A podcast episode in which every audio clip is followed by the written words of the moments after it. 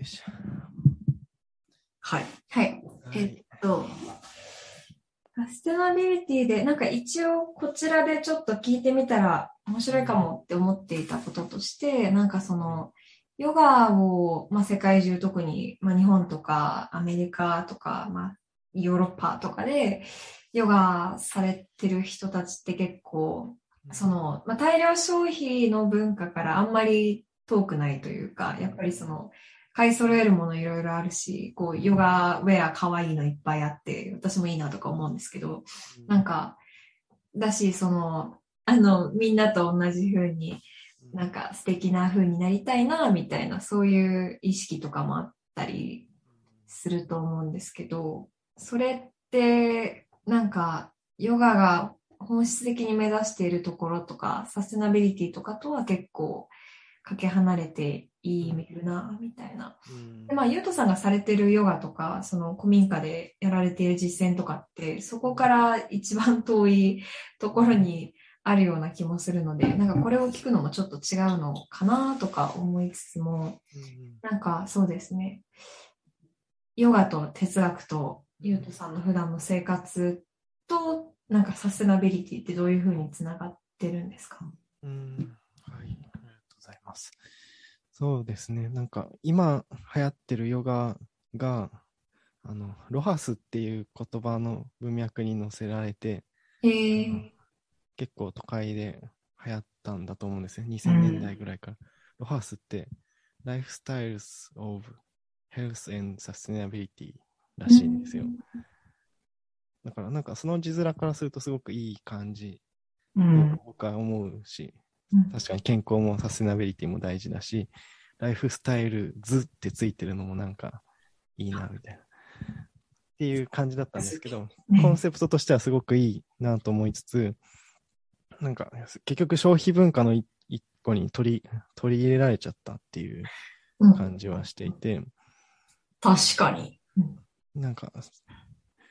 なんだろうな、スポーツカー持ってるのかっこいいのと、うんなんかうんヨガウェアおしゃれなの着て、週末ヨガスタジオ行くのかっこいいっていうのが、まあほぼ一緒みたいうんうな。ん。で、そうなると、まあ、ヨガの実践っていう観点からしても、結構、本質からずれていくというか、本質からずれると何がいけないかというと、別に誰かが怒るんではなくて、自分が幸せになれないんだと思うんです。終わりがない。その追求に終わりがないっていう感じ。もっと素敵なものが絶対に出てくるし、一時それで自分が素敵になれても、満ちることがないんですよね。うん常に素敵で居続けなきゃいけないじゃないですか。素敵に、なんだろう、消費文化をまとうことによって素敵になってしまったら。うんそれがね、今のまあ、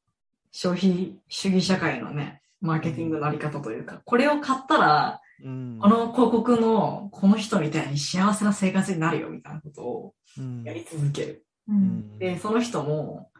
これを得たら私も素敵になれるって、そんなに、ね、必死に思ってなくても、自覚してなくてもうん。選んじゃってて、買っちゃってて、で、その時はなんかハッピーなんだけど、結局その次がどんどん来てしまう。うん。でこ中で、内なるところで充実してたりとか、まあ、物を買うってなっても、そういう、なんだろう、こう、もっと他の、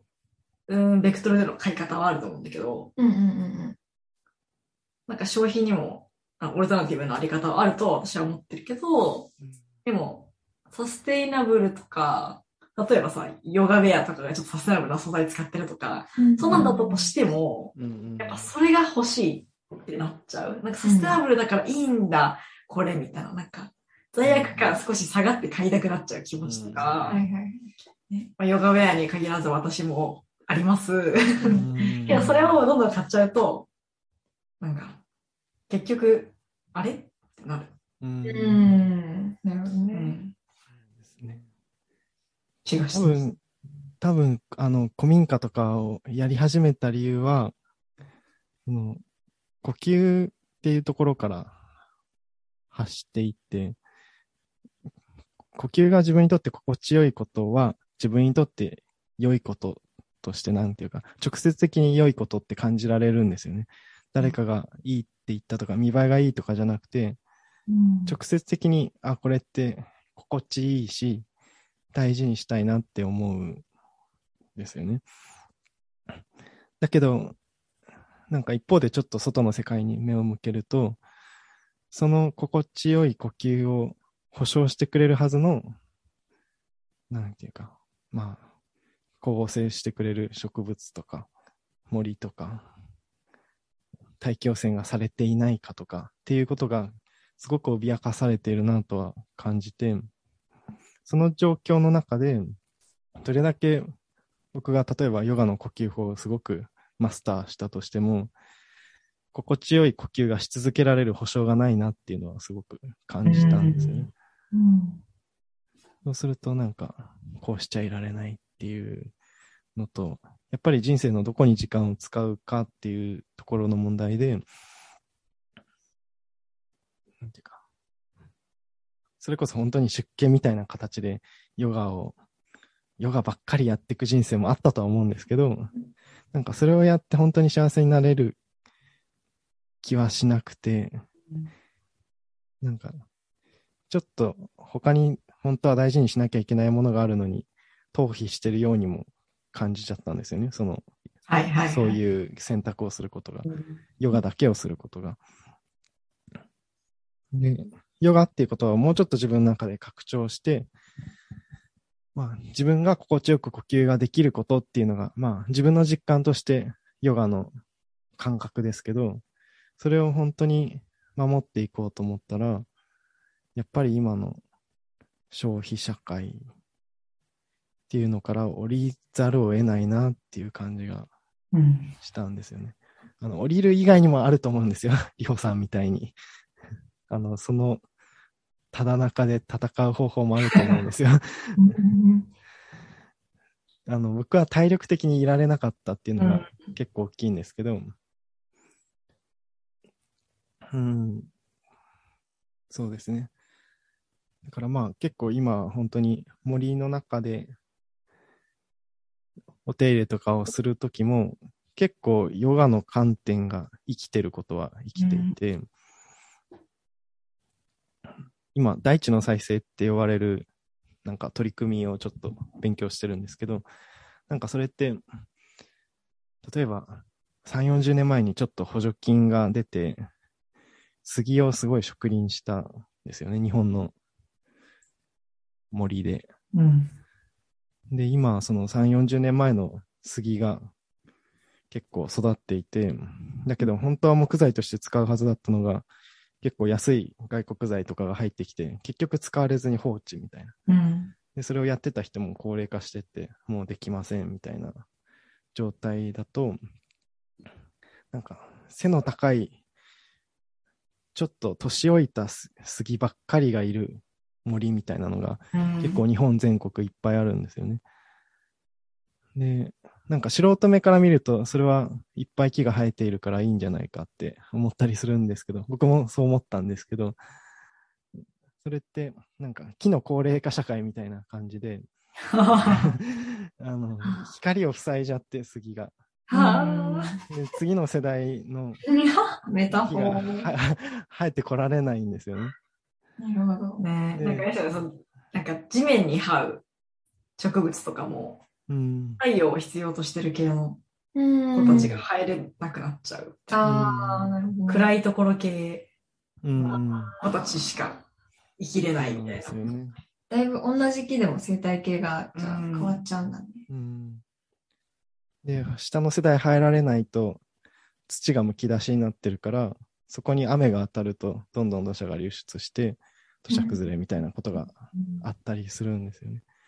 でそういう森に今なんか、ここって、なんか水が染み込みそうだなっていうポイントとかが森の中にあったりするんですよね。イノシシがちょっとほじくり返してたりとか。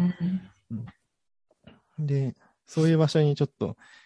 1メートル50センチぐらい深い縦穴を掘ってあげたりするんですよね。ええそうするとそこに、そこから水とか空気が土に入っていって、その水とか空気が入っていくと、根っこに栄養がいくようになって、うあのん木がしっかりと張って土を守ってくれるようになるとか、面白い。なんかそれってほとんど僕の中でヨガでやってることと一緒で、このなんか呼吸をしてない停滞してしまった森のどこに働きかければ、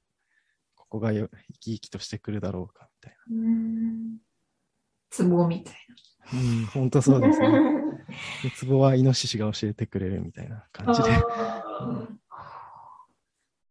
まあ本当にまだ学びたてだから見る目とかもまだまだ全然なんですけど、なんかそういうことを、多分ヨガをやってる人も、こういう説明をされれば、なんかちょっとやる気になってくれるんじゃないかなと希望は持っていて、ーうん。なんか、そのヨガで自分の呼吸をちょっと調整してあげて心地よくなるっていうことを分かってる人だったら、同じことを森にしてあげるっていうのは、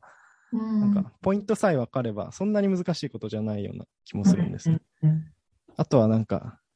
虫とか、野生動物とか、汚れとか、そういうことを気にせずに、ちょっとスコップを持って入ってきてくれるかどうか。うん。うんうん。確かに。都会でヨガをしている人でも、その、ヨガの精神とか、その効果みたいなものを理解していたら、こう、自然に入っていって、そういうふうに、なんか循環をより、うん。より回していくというか、それを手助けするっていう行為は、なんか、なんかこう、シームレスにつながっていて、うん。そうですね。それがない人よりもなんかこう、理解して、実際にこう、体を使って入っていってうんくれそう。ねそうですね。そこになんかちょっと断絶があるのは、おそらくライフスタイルの問題とか、うん。まあ、生まれてからこの方あんまり土に触れてきてないから、もう想像もつかないみたいな、そういう、なんていうの、本人の問題というよりは、そういう社会に生きてるから、そうなってしまっているってことが、まあ結構あると思うので、うん。うんそこはなんか、機会として、まあ僕も提供していきたいし、結構同じようなことをやってる人は意外といるなと思うので、うん、なんか意外とまずは田舎に行ってみるみたいなのは大切なのかもしれないと思い始めています。すごい当たり前のようだけど、結局その自分の内側からの納得感みたいなものとか気づきがないとうん。できない気がして、ヨガもそうだし、うん。結局その最初の出発点がもうちょっと例えばなんだろう自分のうん、まあ、素敵な生活したいなとか、うん。あ何かしらの思いがあってヨガを始めてみても、さっき、なんか外側から自分を見てるみたいな、外側の視点を気にしてるみたいな話があったけど、その、それだけだと、結局、なんか外側の、なんかヨガウェアとかうん、そういった方向に走っちゃって、うんせっかくその、もっと感じられる機会があるけど、そこに至れてないみたいな。うんなんかサステナビリティとか、その自然のこととかも、まあいろいろあるじゃないですか。SDGs とか。うんうん外側的なね。気候変動の、なんか何年以内になんなんとかどうちゃらみたいな、うんうんサイエンスとかあって、それをこう見て、まずい状況だよねっていうのは、なんか、なんか分かっても、うんうんうん自分の内側で、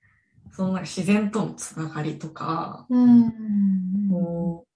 そういうのを感じれてないと、やっぱピンとこないし、そうですね。後回しになっちゃったりとかするかなと思ってて、確か私はさっきのゆうとさんの話だと、多分幼い頃とか全然土には触れてなくって、でもなんか、すごい畑行ったり、に。うん自然の、自然の環境に関することやってて、なんでなんだろうなって思ったら、きっかけは多分食で、うん。食にいろいろ興味を持って、なんか調べたり、実際に食べて体験したり、活動してる中で、うち、内なる納得感が生まれて、うん。なんか、あ、食って当たり前だけどなんか食材って自然から来てたんだ、みたいなこととか、そこでなんか土との関係性を感じて興味を持ったりとか、うん。ってなるとなんか、どんどんその、食だけじゃなくて。食を生み出してる大地みたいなところに。変わっていくそうで、なんか大きい地球の気候変動みたいな問題も、なんかじ、まあ、自分ごとっていうのがすごい、なんだろう、簡単な言葉だけど、うんうんうんこう、それ、そのなんか自分の中での納得感が生まれる前は、うんうん。まあ学校で地球温暖化みたいな、CO2 がオゾン層がみたいな習ってきたし、うん。えー大変だなって思ってたけど、うん。うん全然、なんだろうな。それに対して自分がなんかしなきゃとか、うん不安とかなかったうん。気がして、なんかそれって、やっぱ、何かしらのきっかけがあって、こそう内側理論で伝えられるんじゃなくて、うん。まあ、うんそれをきっかけで入る人もいるかもしれないけど、うんうんうんなんか内側で、あ、そういうことかみたいな感覚って結構あるんじゃないかなって。思いました。うん。大勢の人を動かすのは、動かそうとするにはやっぱりこう、情報というか、うん。ね、上辺情報っていうのが、とりあえず一番多くの人に届くから、それがうん多い。なんかまあその、活動家の人とか、そういうグループとかも、その、やっぱ SNS を使って広く周知をしようとするけど、なんかまあ、なかなか、その、ちょっと興味ある人っていうのが、その活動をするような人に変わる、その、加わろうっていう、もう一歩は、やっぱりその、今言ってた内側の納得感があるかどうかっていうのは結構多いと思うし、うんうんうんそれは結構なんか、あの、絶望の感情を伴うことでもあったりするから、なんかその話してたね。その話してたね。持ってきた。みんなができることじゃないのかもな、とかも思います。なんか絶望しなきゃ感じれないとか、まあ、つらみたいな。つらみたいな。なんか思うんですよ。自分もやっぱ、その辛さを経験したし。なんかでも絶望って大事なんじゃないかな。えーそうだよね。なんかほら、例えば、例え、例え、例えば、例えが、いつかわかんないけど、なんかその、癌のための、うんあがん治療のための研究をするためのこうチャリティーとか、なんかこう、じゃあダウン症を持っている人たち、あダウン症を持っている人たちのとか、あのダウン症の家族がいる人たちのためのこうコミュニティとかプラットフォームとか、なんかこう、活動をしている人って結構、まあ、自分が大変な思いをしたからとか、自分の家族が大変な思いをしたからとか、結構そういう、なんか、うん、濃い感情体験をしていることが多いんじゃないかなっていうか、なんかなんとなくこれをしたらすごい人が喜んでくれるからこんな大変なことをしますみたいなのって結構難しい続かないのかもなうんっていうのは。うん。なんか、そういう、こう、原体験を持った人が、その分野で。その思いを持ってバーンって活動してそれに感化される人みたいなのは。でももうちょっとポジジティブであるといいなとは思う。なんかそれがすごくネガティブな感情でアクティビズムとかをしていて。なんか周りの人にも、なんだろう、やばいんだよ、みたいなうん。感じで巻き込む。まあ、全然あるんだけど、その本うんうんうん実際効果はあるうん。んだけど、うんうんうん。私個人のはい。あの希望としては、やっぱしんどいんで、そうんのネガティブうんうんうんなのは。はい。で、まあ実際それこそグレタさんとかって割とネガティブな方うんで、うんやばいんだよって言って、うんそうですね。やっぱ辛い思いを経てああなっているかそうそうそうら。ですね。うんだけど、やっぱそういう彼女を含める、そういう環境活動家とかにも触発されて、私もいろいろとこう辛い思いをしてるから、ってなると、うん。なんかどうやって、なんかポジティブな感じで、でもなんか表面的じゃなくて、ちゃん。とその納得感とかを感じてもらって巻き込めるんだろう。難しい思いはあります。そうですねね。といってもね、ポジティブとか言うと、そのいわゆるエシカル消費みたいな、うん。そのこのものが可愛くて実は環境にいいとかっていうものにそれも違うんだ。はい。こうなってると消費主義じゃんってなるし、うんうんうん。いや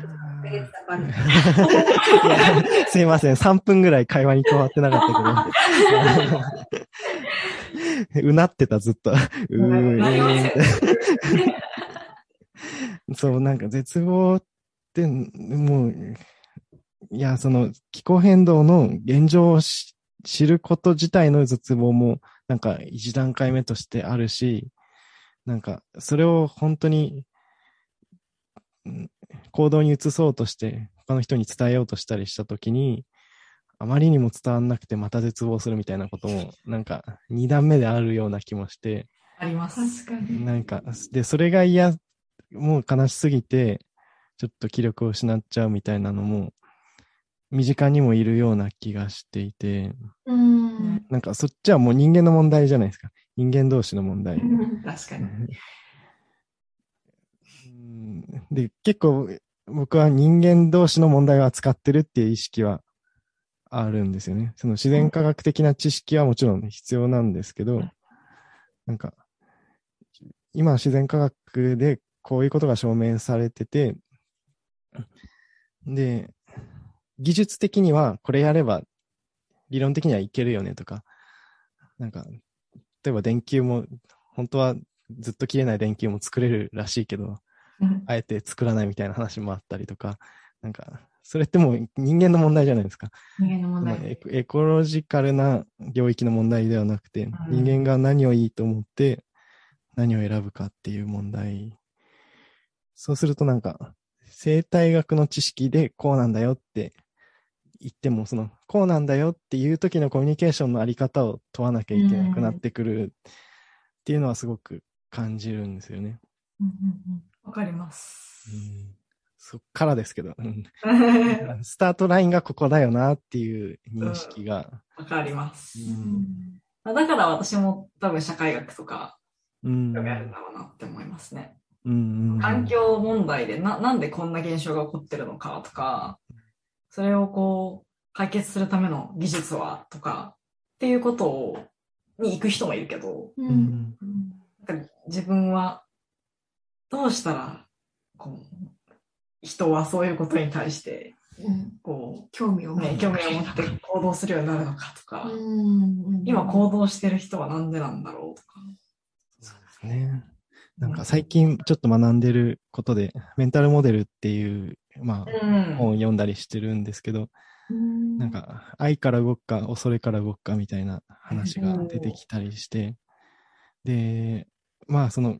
環境問題に限って言うと、結構恐れスタートが多いじゃないですか。危機感、うん危機感スタートというか、うん。僕もそうだし、で、それがなんか、愛から動くってどうなるんだろうみたいな。その、恐れっていうのは、まあ、科学的に、なんだろう、2000何年までに北極の氷が溶ける確率が何パーセントでみたいに。でも、それは起きるかもしれないし、起きないかもしれなくて、で、不安であるっていうことは、なんか、もしかしたら起きないかもしれないけど、起きそうだから不安だっていう感じじゃないですか。うんうんで、現状それはわからないから、うん。うん。なんか、あんまりそれって生きる原動力としては、頼れる、頼りがいのあるものじゃなかったりすると思うんですよね。うん起きるかもよくわかんないことを避けるために頑張るっていうのはなんか、ちょっとイメージがしにくいし、まあ、例えば持続可能っていうのもなんか、問いとしてはあんまりその、いつまでっていうこともあるし、いつまで持続可能、あ人は死ぬじゃんとか、まあ人類種だっていつかは滅びるじゃんみたいーうん。な。なんていうか、そこに向かって生き生きと自分が働くような設定になってないんですよね、あんまり。僕も持続可能って言葉使いますけど、ポッドキャストのタイトルにも してるし、持続可能な呼吸を考える回ですし、ただ、ちょっと、なんだろう、これに取り組むときのポジティブなエネルギーで動くときに、どういう言葉があるといいのかっていうのは結構最近考えますね。うんうん。何に向かって自分が、なんていうか、結びついていったらいいんだろう、統合されていったらいいんだろうっていうのが、持続可能っていう言葉だと、なんか、先がよくわかんない。遠くに行くほどぼやけてて、ああ。ずっと続けばいいってもんでもないよな、みたいな。そんなことない、そんなことないよな、みたいな。もうちょいこう、具体的にいいことが見えた、いい目標が見えたらっていうか、こう、じゃあ持続可能な未来って、こう、なんかみんなで子育てをしているようなところだよね、とか、うん。なんか具体例を伴っていて、かつポジティブだ、みたいな、そういう、こう、うん、やっぱり目標とか夢がないと動かないじうんゃないですか。うんうんそういうことですよね、多うんうん分。うん。そうですね。それがポジティブでいい言ってる人はどんな人かなってちょっと今考えてたら、僕に今、自然農っていう畑のやり方を教えてくれてる人がいるんですけど、あポッドキャストにも過去うん。2回登場してる、おうまー、ちゃんまーちゃんっていう人なんですけど、彼はなんか自然農の畑、雑草と作物がなんか入り混じって、わんさか生えてる畑を見たときに、なんか、これってもう、その、環境問題とかの、が解決されてる究極の姿じゃんって思ったらしいんですよね。ああ、うんいいなぁ。なんか、それまで彼は結構、本当に環境のことを勉強して、で、うんなんかリサイクルの会社とかに勤めてベンチャーで結構頑張ってた人なんですけど、なんか自然農の畑見たときに、これじゃんって思ったらしいんですよね。うんそれでもう20年それをやり続けてる人で、なんか彼は確かにすごいポジティブで、自然農楽しいよっていう人なんですよね。うんうん。なんかそれでいいのかなっていう気もしてきています。ううんまあなんか、人の性格にもよるから、多分、なんだろう、こう自分の生活の中でゴミをできるだけ出さないようにして、うんそれをこう、ちょっと生きがいみたいにするような人もいれば、なんかこう、うーん、まあでも理想の形が見えてるっていうことでは一緒なのかもしれないですね。うんうん。そうですね。な結構どうしてもこ何々しないっていう形で現れるじゃないですか。環境負荷を減らすことって。我慢するみたいな。そうそう。それもまた難しいなと思って。なんか、かといってでもなんか、よよくある、そのなんか、あ、なんかこれリスナーの人を傷つけないといいな。なんかその、ビーガンコミュニティで、なんかスタバでビーガンメニューが出ました。みんなで食べに行きましょうみたいな。あなんか、そこもなんか、うーみたいな。まあなんか楽しい、その娯楽範囲としては全然いいんですけど、うんなんか、そればっかりになっちゃうとちょっと、うんうんうんわかる。複雑だよね。ねなんかその、サステナブルファンクラブみたいになっちゃうじはいはいはい。これが出たからみんな買いに行こうみたいになると、うん商品に乗っかってるよみたいな。マーケティングに乗っかってるよみたいな。みんな脱成長、脱成長って。消費文化的だし、なんかすごいドゥーイング的なんですよね、どうしても。あうーん。ービーイングをポジティブにっていうのもできると思うんですけどね。なんか私結構豊かさとか、うん。つながりとか、循環みたいなことは好きで、そういう概念が好きで、なんかそれも、なんなら、今でこそ、ここ2、3年ぐらいは、サステナビリティとか循環、循環じゃないわ、エシカルとか、そういう言葉を、うーん、なんか使えるようになったけど、なんだろう、一回使えない時期みたいなのがあったです。使えててなんか本質的じゃないみたいな。思っ、て、最近はなんか、あえてそういう言葉の方が伝わるでしょみたいな感じで、はいはいはいはい。なんか、あえて使うところはあうん。私たち今ね、多分その時期にいるんだよね。なんかこう、うん。一回、最初、え、サステナブル大事じゃんって、どんどん言ってこうやってこう、みんな頑張ろうってなって、あ、無理ってなって再び絶望して、で、うんなんかこう、ちょっあと妥協じゃないけど、なんかこ自分にとってもサステナブルな。う、そう、自分にとってもなるほどねそうーうーん。人に理解されて、こう、そうね。うん。かじゃあ、そのジェンダーとかが増えたのも、そういう影響もあったんですか？ああ、扱う内容で。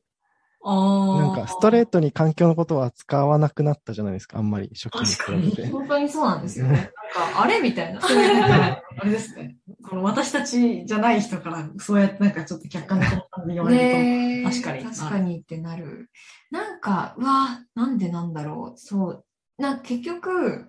環境問題、まあその、うんなんかスペクテーターの自然ってなんだろうかみたいな、うんとかは取り上げるけど、まあまずその環境問題、エコロジーってちょっと何でかすぎるっていうのがあったうんのと、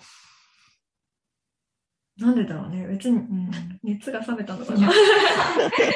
私がさっき、そのなんか、一回させらいしかりって言葉をなんかすごい使いづらくなった時期がなんかあった。うんうん、それをちょっと聞きたいですね。うんサステナビリティとか、エシカルとか、なんか最初に私が知った時って、まだそこまで日本の社会で広まってなかったはいはいはい。ですよ。うんだから、なんか私が思ってたことってこれだって感じがしたんですよ。あサステナビリティそうだよねみたいあ、な。はいはいはいはいはい。なんだけど、そっから結構メディアで扱われるようになって、SDGs とか。で、大事なんですよ。メディアで広まるってことめっちゃ大事。世間に広まるのは。大事。なんだけど、すごく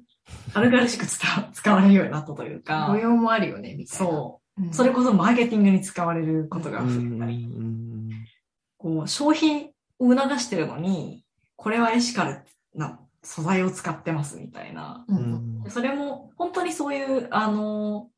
フィロソフィーを持ってやってるブランドさんとかはあるし、私もそういうのを応援してるけど、なんか、ね、ファストファッションのブランドが、なんかうん一つのラインだけサステナブルとか言ってて、本当みたいなとか、いろいろこうもう疑問出てきて、自分がサステナブルとか言ってるの嫌になってます。うんうんうん。一緒じゃないみたいなねうん。これじゃなかったみたいな。っ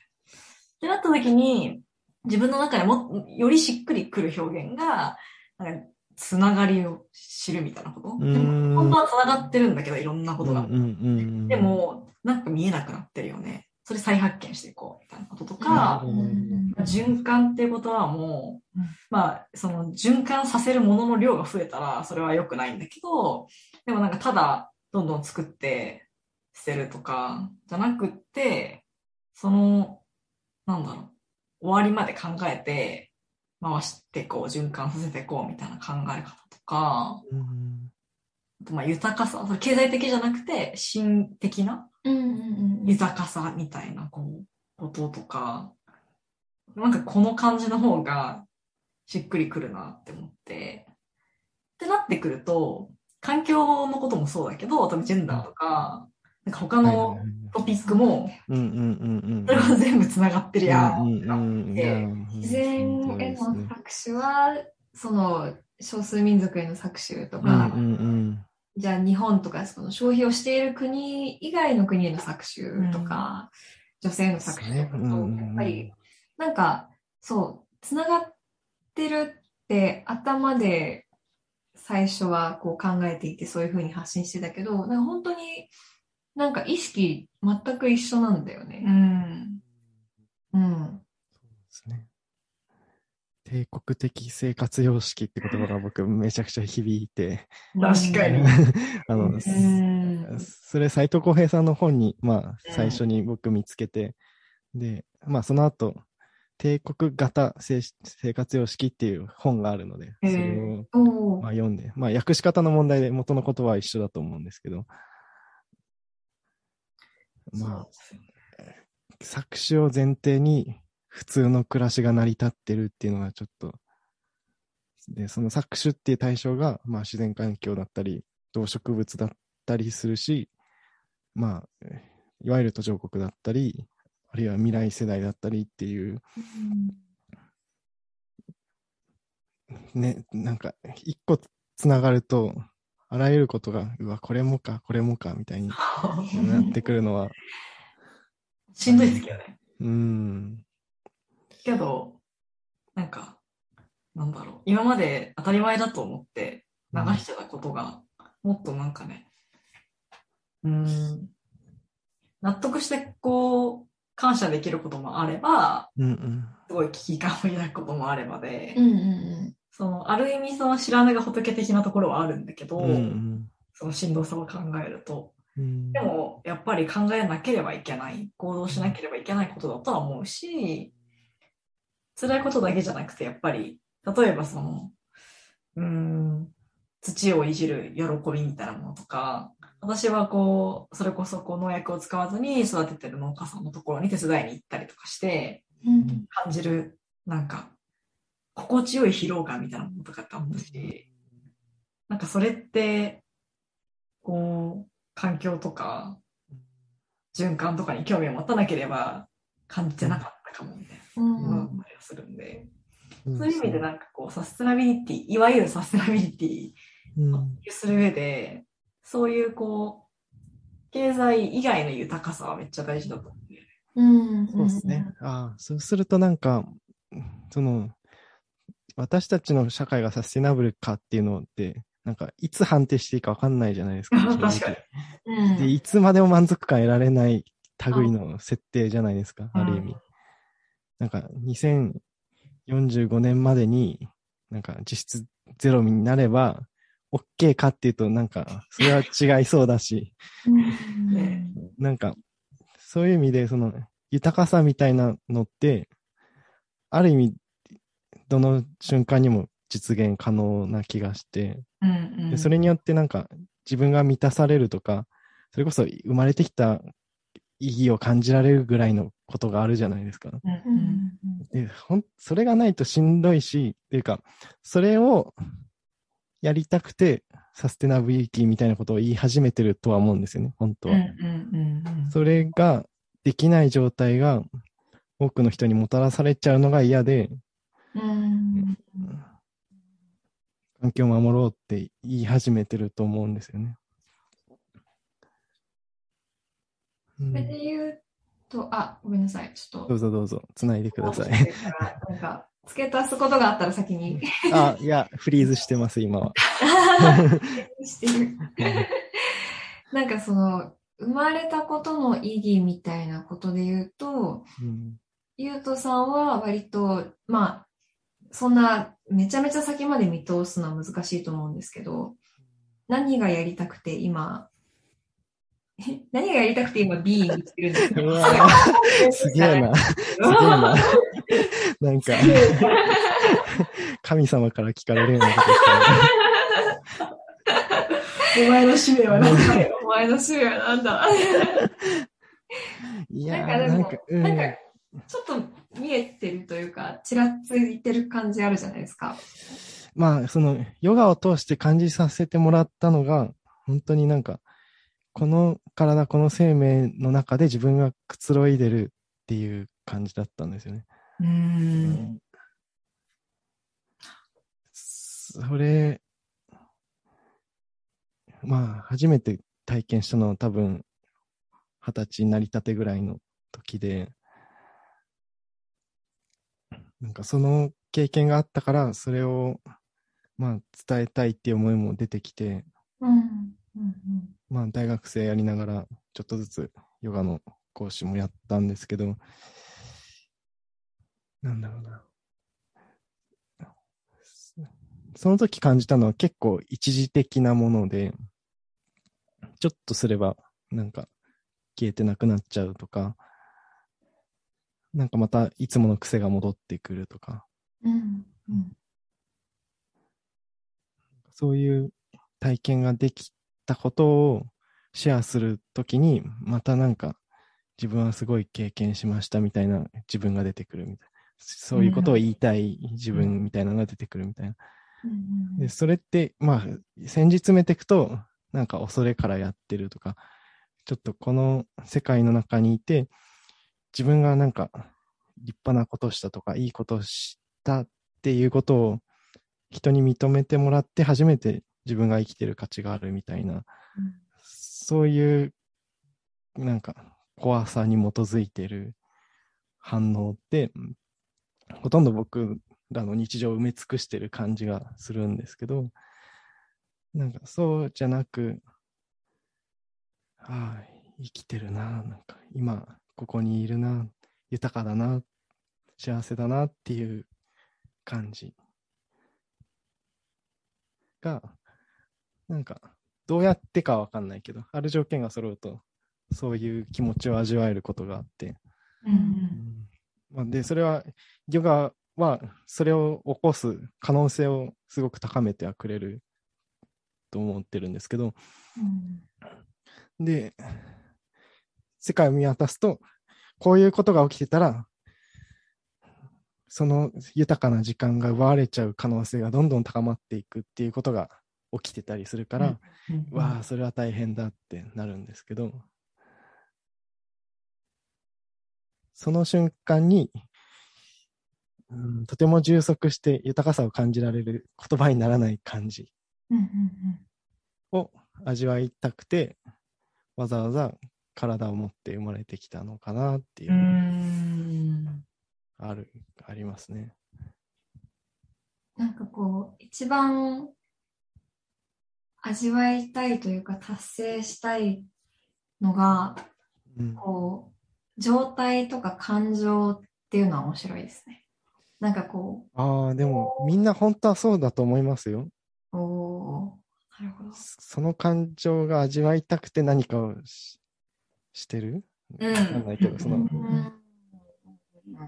うん。コントロールしにくい感情ね。最初はも そうですね。感情ね。確かにな、でも人と集まって楽しくご飯食べたり、こう、面白い話をしたりとか、うん。なんかこう、大切な人と一緒にいられることみたいなのも、やっぱりこ、ことって言うけど、でも、うんうん。う、その時に得られる感情なんだよね、うん。その充足感みたいなもの。うん。なんだよね。なんか。そ、の経験自体が自分を幸せにしてくれるって思うと、結構、そ次回は大変だったりするじゃないですか。あの、うん。うんこのメンバーで集まると最高だよねって言ってると、別に次回最高じゃないかもしれないとか、まあこんなことじゃなくてもなんか、この野菜ジュースはすごいいいんだよなって思って、次の日も買うと、あれ？あれ？みたいな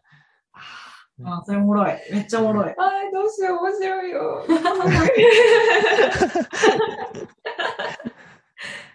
ちなみに、ポッドキャストやってるのはこれを味わうためですね。ああ、これね。ああ、そうですね。うん。確かに。そうそう。いや、なんか不思議なのは、その、この充足感みたいなやつって、生きてること、生きてる中で経験する内容と直接結びついてないはずなんです。因果関係で。これやったから、こう幸せになりましたって。うん。だってそのジュースを飲んだって幸せにならない時だってあるんだから、あそういうことか。そうそのジュースが私を幸せにしてくれたわけではないじゃないですか。確かに。はあ。だけど、だけど、あだけど、その時々で、そのジュースとかを返さなきゃ、経験はできなかったりするんですよね。不思議なことに。ー確かに。だから、なんか必然的な結びつきはないんだけど、この瞬間にはなぜかあったりするんですよ。この瞬間にはそれじゃなきゃダメだったりうんうんうんうん。する。面白いそれが、なんか、妙な感じがします。妙って。よ妙。ねなるほど。確かになんかこの間、すいません。この間なんか自分でびっくりしたんだけど、うんなんか、昨日か。あの、ジムに行こうと思って、で、徒歩15分ぐらいのところなんですよ。うんだから歩こうと思って、あの、まあ15分歩いたんだけど、普段全然気にしなかった、なんか道端の花とか、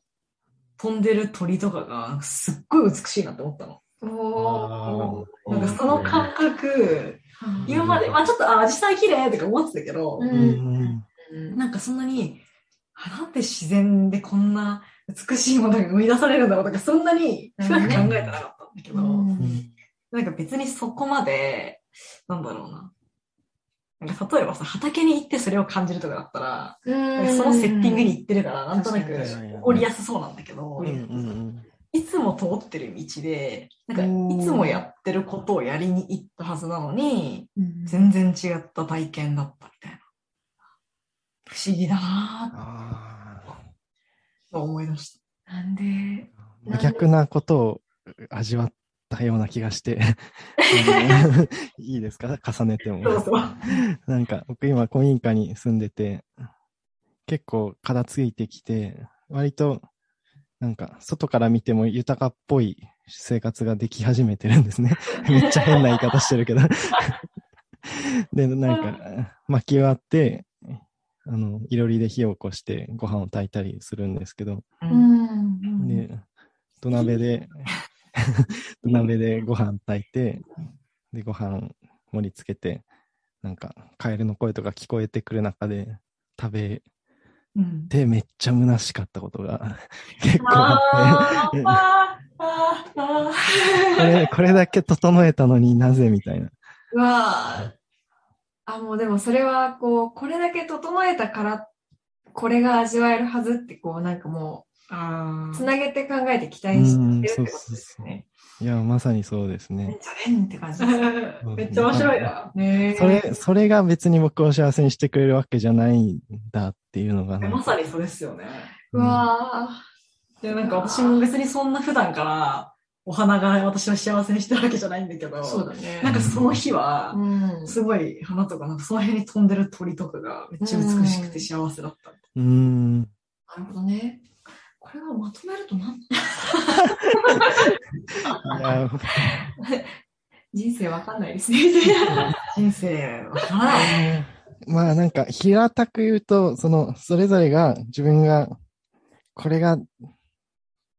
なんか大切にしたいっていうものを大切にしていったらいいなって思うんですよね。その、うん。あの、なんか何パーセント削減とかを目指すよりは、うんうんうんうん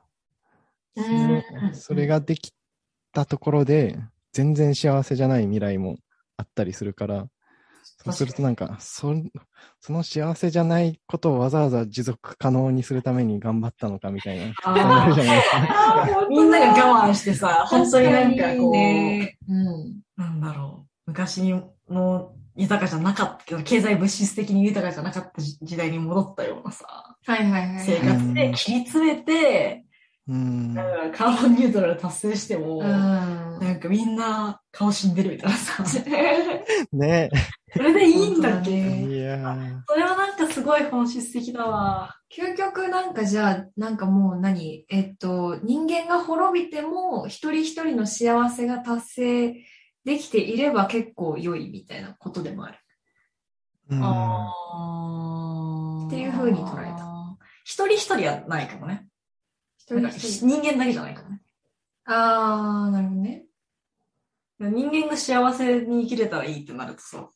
うん。今までやってきたことやん。うん、うん。環境破壊して。まあ、その結果、あの、その破壊された環境にいる人間がネガティブになるっていうのはあるかもしれないけど、う。うんんうん。でもなんか多分、本質的な、私が思う本質的な豊かさは、なんか人間だけがいい状態でもなければ、自然、うんうん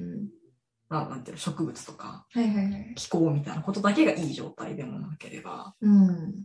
なんだろう、社会状況みたいなのだけがいい状況でもないというか、うんうんなんかこう、平等は無理だけど、うんうんなんか今ってもう、ガタンみたいな、バランスガタガタみたいな感じだから、もうちょっとなんかなだらかに、こう、こんぐらいにできないかな、みたいな。なるほどね。ちょっとちょっと今のは全然音声で伝わってない。なるほどね、とか。わかった、はい、わかった、わかった。えっと、なんか、その、個人、暇と退屈の倫理学じゃないけど、はい。この、外側からの幸せ、あの、なんか、こんなことしてる自分、超ハッピーや、超豊かや、じゃなくて、うん本質的に自分が幸せと感じることを見つける力を養って、それを達成できる社会にするのと同時に、でもこう個人とか人間だけが幸せなんじゃなくて、こう、まあ、さ最大の幸せというか、なんかその、なんだろう、えっと、自然環境も豊かうん。で、他の生物たちも、こう、豊かうん。の、なんか、二つの幸せを追求していった方がいいのかな、みたいな。で結果的にそれを、うんその自然が豊かな状態の中で暮らすことを自分の豊かさだと感じる人間は多いのではないかと思うのよ。うんうんうん。そうですね。うんはなうんうん、そそこが離れてるようで離れてない感じ。う。うんんうんそれを忘れてしまってるとか、気づかず、気づく暇もなく暮らしてる人とかは今たくさんいて、うんうんそういう人に、いや、スタートしなきゃやばいんすよ。って言っても、うんあ、そこ。あーあまあ確かに、うん。その、例えば企業だったら、まあ確かに、脱炭素やらなきゃ投資受けれないしな、みたいな話になっちゃうわけよね。そうだね。子供が潤ったり、なんかそう幸せじゃないところで何かを課すっていうのはちょっと違うよね。なんかそれがこう、やっぱこの、なんだろうな、豊かな。うん。自然とかを感じながら楽しく暮らしていきたいよね、みたいうん。な。もっと次の世代とかうん。にも、なんかこれを味わってほしいよね、みたいな。まあ、こう、く口で言うと陳腐だけど、そういう、なんだろう、思いがあれば、同じように、例えば企業だったとしても、うん。そういう環境に対して取り組むときに、やっぱアティチュード全然違うし、多分、やることも、判断基準が変わってきたりとかうんすると思うんだよね。なんか、それはそうね。適当に SDGs のね、番号を並べてるだけじゃなくなる。うんそうですね。うんすいません、ちょっと。いやー、いやめっーちゃ哲学になってきたな。うんお腹すいた。あちょっとなんか思い思いついちゃった言葉が、これ引用ですけどね。うんこれ、まあ、オーロビントっていう人の言葉で、はいはい。すべての生命はその見かけの背後を見れば、広大な自然の溶河であり、自然は意識的にも潜在意識的にも、自らの極地を実現しようと、未だ実現されていない可能性をますます表現し、自分自身を自らの神聖な実体と一体化させようと試みているっていう、ちょっとむ、今燃料がね。ごめんなさい。ごめんなさい。食べてきて、ちょっとさっきのお腹空いたで一回切っていいので。それでなんか、最初はふむふむって思ったけど。いや、あの、すごい知りたいので教えてください。いや、なんか聞、聞いててね、あのーなんか、カウントしていく感じだったじゃないですか。自分も幸せで、自然も豊かで、あ他の人もみたいな。で、なんか、その足し算で世界を埋め尽くせる気があんまりしないんですよ。その、自分が結局把握できるものでしかないし、うんしかも、植物のとって何が幸せとかわかんないし、僕。うん。正直。で、なんか、すっごい広大な話だと、その、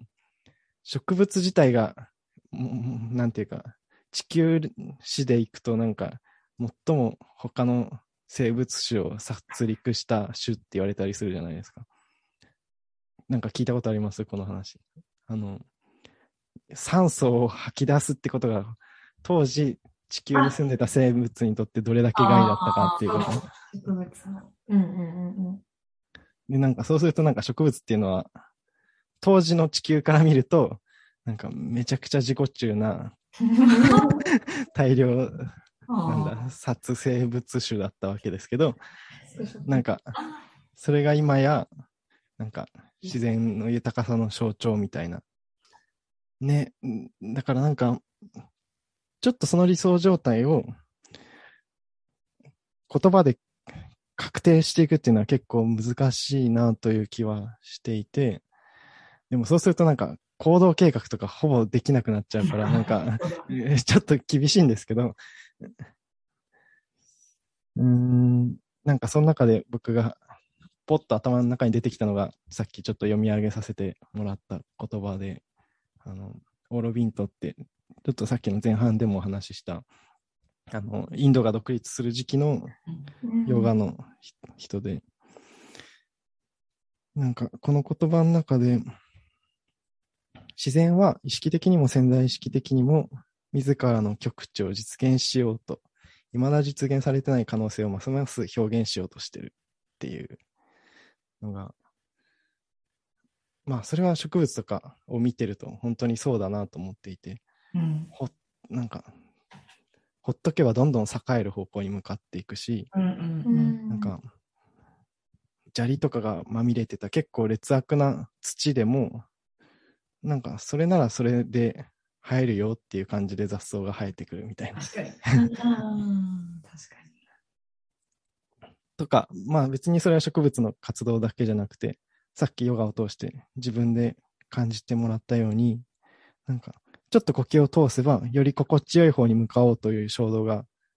ちゃんと自分の中から生まれてきてくれるとか、吐き切ったら自分が指示しなくても勝手に吸う息が始まってくれるとか、うん。で、まあ時間軸を長くしたら、なんだろうな。まあ進化とかもそうだし、子供が育っていくとかもそうだし、で、なんかその方向性にかなうことと、そうじゃないことっていうのをどうやら僕らは判別できるような気がしていて、自分の内側で。これは自分がより生き生きすること、そうじゃないことっていうのをなんとなく判別できる気がするんですよね。に。なるほど。で、そのベクトル感覚に導かれていくと、別に、その、自然環境的な意味の自然だけじゃなくて、この関係性、人間関係をどうもっと命を吹き込んで、未だ実現されてない可能性がますます表現されるような方向にはどう、どうなったら向かっていくかなとか、なんか、そういう感度を上げていけたらいいのかなっていうのが、漠然と今思っていることで、なんかその先何があるっていう理想状態はちょっと僕は今んとこ言葉で全然思い浮かべられなくて、うん、なんで、この文章に習っても、その、すべての生命が自分の持ってる可能性をすべて表現したらどうなるかっていう僕全然わかんないです。う。うんんで、なんか、その、なんていうんだろうな、家庭にずっと生命はいるのかもしれないと思っていて。うん。例えば、草地っていうのは、ほっとくと森になっていくんですよね。あの、日本の気候だと。で、田んぼとかも3年ぐらい放置すると木が生えてきたりするんですけど、それもその植物っていう一つのチームからすると、一番その空気中の炭素を固定して、えっ、と、二酸化、ん？酸素を放出できるっていう交換が一番効率よく行えるのが森だから、うん。植物種としても今置かれている環境の中で一番そのエネルギー交換が活発になる種を優先して生やすようになるそうなんですね。で、そこにはベクトルがあって、ずっとこの土地にはこれっていうわけじゃなくて、どんどんますます植物が、強い植物が育てるような土に変化していって、うんで、木が育てられるようになると、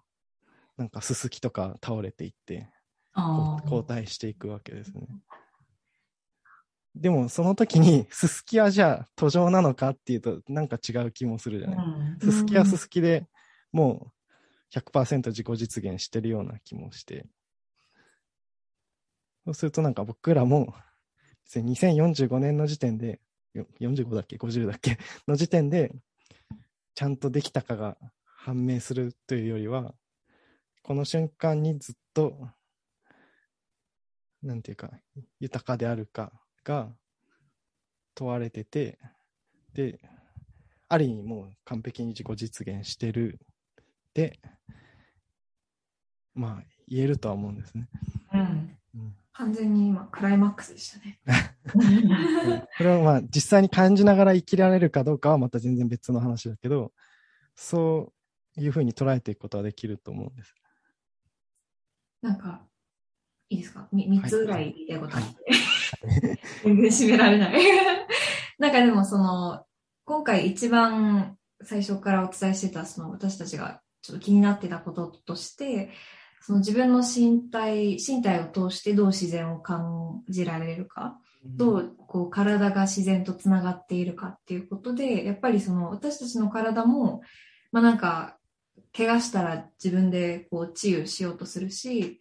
なんていうか、まあ呼吸はそれこそ、あの、まあ、吸って、何もしようとしなくても吐いて、吸って吐いてっていうのが持続されて、で、その、常にフルに生きようとしている。うん。っていうことが、こう自然の状態とすごく似ているし、なんかもうそれ自体が生きがいなんじゃないかみたいな。それのために生きているのでいいんじゃないかっていうこととか、あと、えっと、ゆうとさんのなんか最近の Facebook のポスト、投稿の中で、なんかそのはい。ヨガの教室をされた、確か筑波だったと思うんですけどはいはい。された時に、なんか参加されてた方のうん。感想として、なんか自分は、ちょっと違ったらすいません。その、うん。自分は生きようとしているんだなってうんうんをこう実感された方がいて、うんそれともめちゃめちゃ通じている。うん。でもなんか当たり前なんですけど、自分は生きようとしているってうんういうのは。んでもなんか、それを読んだ時結構やっぱり、なんか、感情を動かされるところもあったし、なんていうか、なんうん、当たり前のこと、生物としては当たり前のことなんだけど、すごく希望にも感じられる。なんかその自分が気持ち的にはすごく辛いのかもしれなくても、体は常に生きようとしているっていうこととか、あとあの、今あの、福岡伸一さんっていう生物学の方の動的平衡っていう、えっと、あ何新聞だっけ？えっと、朝日新聞かなんかで連載されてたのをまとめた本があるんですけど、それの中でも、なんかその、ね、今、企業は SDGs とか持続可能性っていうのをこう、どんどん推進していこうとしているけど、それを一番体現しているのは私だ。でも、私とは言っても、私のこう、体だっていうふうに言ってて、あなんか血は脈々と巡っているし、こう食べてては排泄して、こうどんどん循環していって、それをこう、まあ、生き絶えるまで持続するのが体の使命みたいな。っていうこととすごくつながって、めちゃめちゃ腑に落ちました。ああ、よかったです。ちょっとリアクションしていいですか、また？もちろんね。そうそう。なんか、感じやすいのが、その体とか生物学的な世界なんですよね。その生命の流れというのを。うんただ、なんか、それをもっと人間の領域に感じてってもいいんじゃないかなっていうことは一方で思っていて、えー。うん、例えば、最初は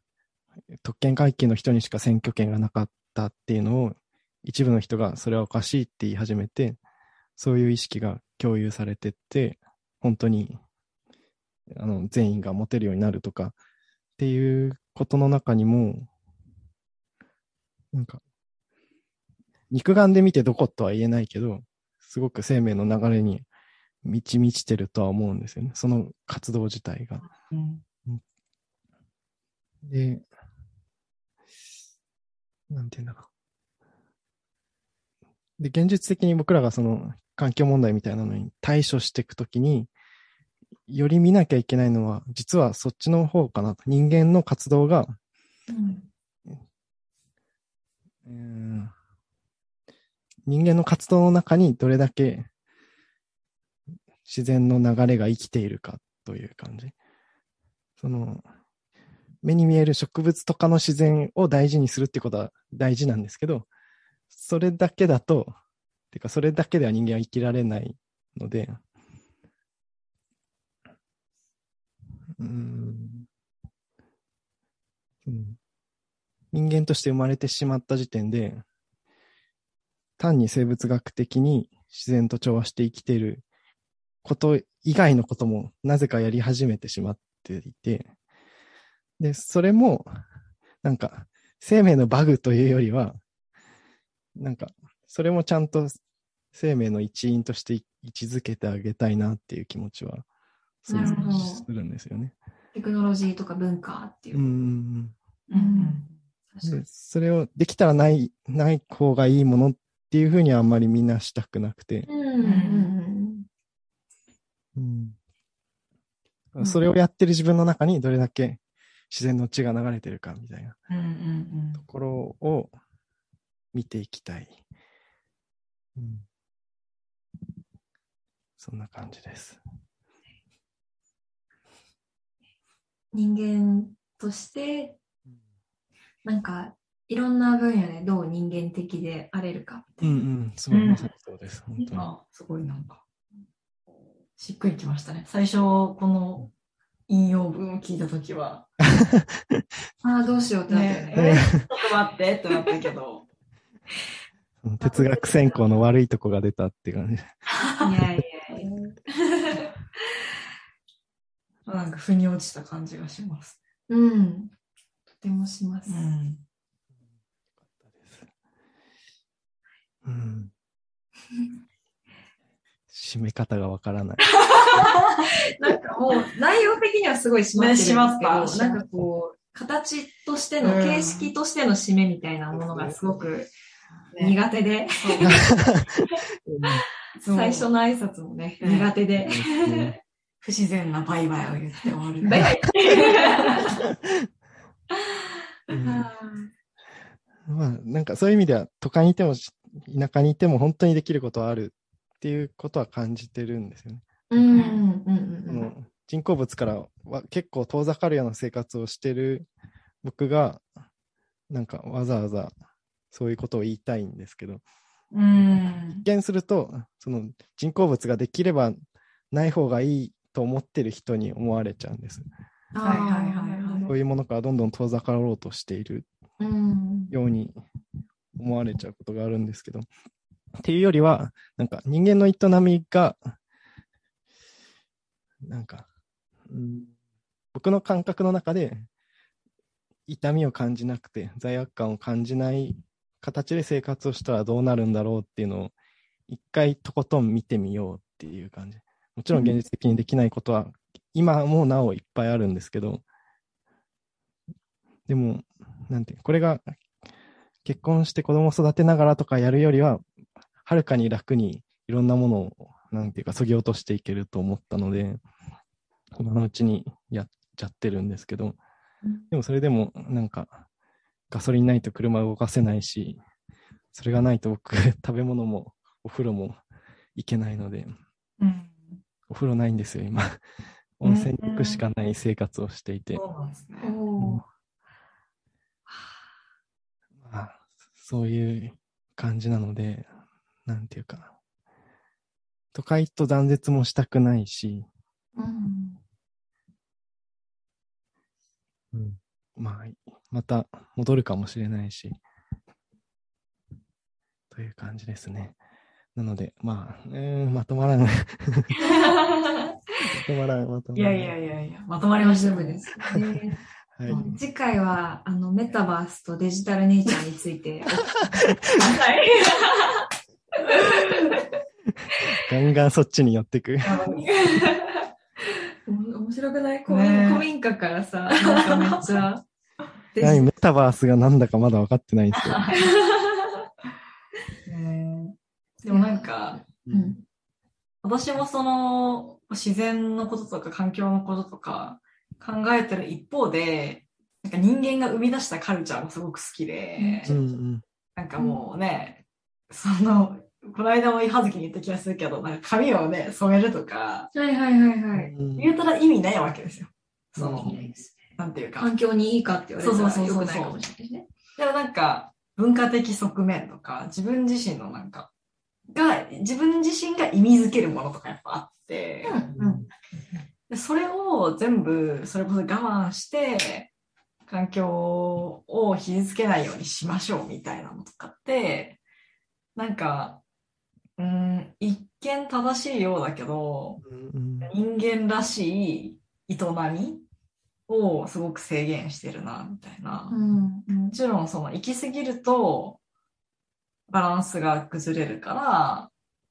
やらない方がいいよねとか、抑えた方がいいよねっていう営みはたくさんあるけど、でもなんかそれが、なんかカルチャーとかアートみたいな、うんうんうん。そういうものを、なんかこう削りすぎてほしくないなみたいな思いとかうんうんうんあって、なんか都市ってそういう、その、一見、なんだろう、その、文化とかを考えなかったらそんなに意味がないようなものに溢れてるというか、うん、なるほどね。気はしていて、はいはいはいなんか実用的じゃないものうん。がたくさんある気がしていて、でもなんか、それって物質的豊かさだけじゃなくて、うん。やっぱそれによって自己を表現できる人がいたりだとか、うんなんかその地域特有の文化みたいなものとか、そういうなんか得意性が生まれたりとかしてて、